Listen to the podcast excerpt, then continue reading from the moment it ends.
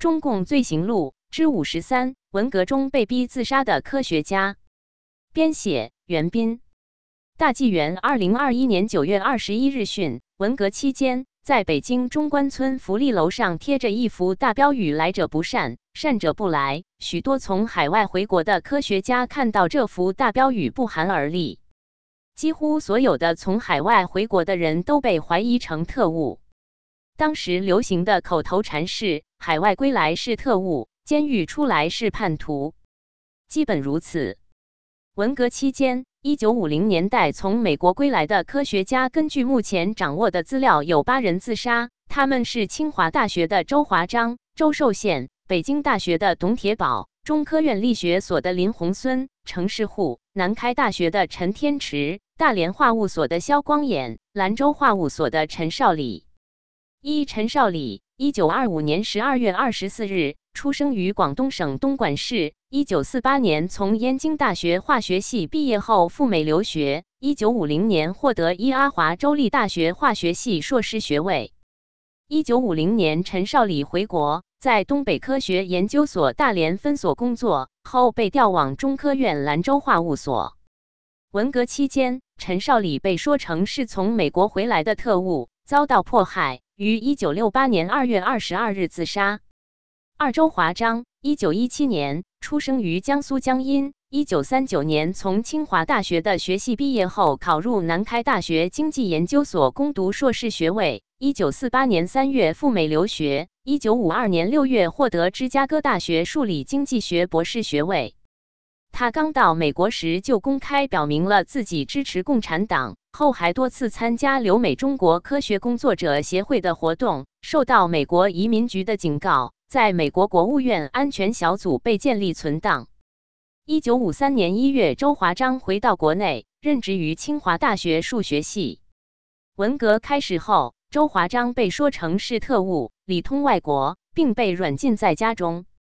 当时有一张题为《周华章是人还是鬼》的大字报，这使得他心理压力很大，寝食难安，于一九六八年九月三十日在其住所跳楼自杀。三林宏孙，一九二五年出生于天津。一九四三年春高中尚未毕业，就随父亲印度中国银行行长去了印度，后考入加尔各答大学化学系。一九四五年春赴美。一九四七年毕业于特拉华大学化工系。一九四九年获得布朗大学应用数学硕士学位。一九五零年夏天，林宏孙放弃不久即可获得博士学位的机会，与夫人杨友鸾一起回国，后到中国科学院力学所工作。文革刚开始，他就被指责为特务，并隔离审查，于一九六八年十二月十五日服安眠药自尽。四成是虎，一九一八年十月二十日出生于辽宁省抚顺市。一九四一年从西北工学院机械系毕业后，曾任重庆国民政府交通部铁路技术标准委员会实习生。一九四五年，程世户通过国民党教育部考试去了英国，先后在曼彻斯特电气设备厂、格拉斯哥城的机械制造厂实习。一九四九年九月赴美留学。一九五零年获犹他大学机械系硕士学位，后获得伊利诺伊理工学院力学系博士学位。一九五五年一月回到国内，后到中科院数学研究所力学室工作。文革开始后，程世户被指责成特务，受到迫害，于一九六八年十月二十三日自杀。武萧光衍，一九二零年出生于日本，祖籍福建福州，后移居美国。一九四二年毕业于波摩纳大学化学系，一九四五年获得芝加哥大学研究院物理化学博士学位，后任芝加哥大学化学系助理研究员、冶金研究所研究员、美孚石油公司化学师。一九五零年回国后，到大连化学物理研究所担任研究员。在反右运动等一系列运动中，肖光衍都因直率的个性惹来不大不小的麻烦。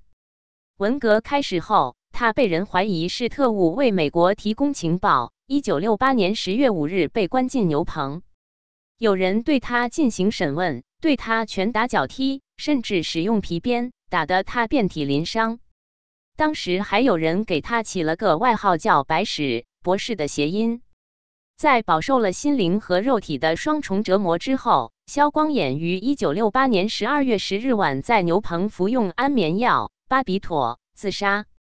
六董铁宝，一九一七年出生于江苏省武进县。一九三九年从上海交通大学土木工程系毕业后，参加抗日抢修滇缅公路桥梁工作。一九四五年赴美留学，一九四九年获得伊利诺伊大学博士学位。